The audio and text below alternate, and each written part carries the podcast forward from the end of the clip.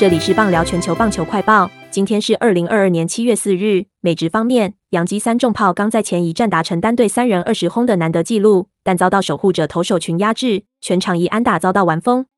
大联盟今年为大谷翔平修改规则，先发投手离开投手球后，可以继续担任指定打击。现在这项规则受到国际公认，有望在 WBSC 所办理的国际赛实施。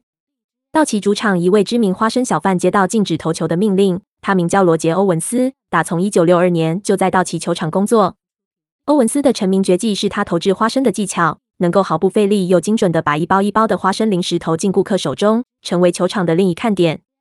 中职方面，中职下半季首战七月二十二日新竹市立棒球场开打。魏全龙今天喊出“龙往竹前”，并推出专属狂龙军龙粉知己会员预购的纪念套票，号召主卡会员前进新竹主场盛装红土留念。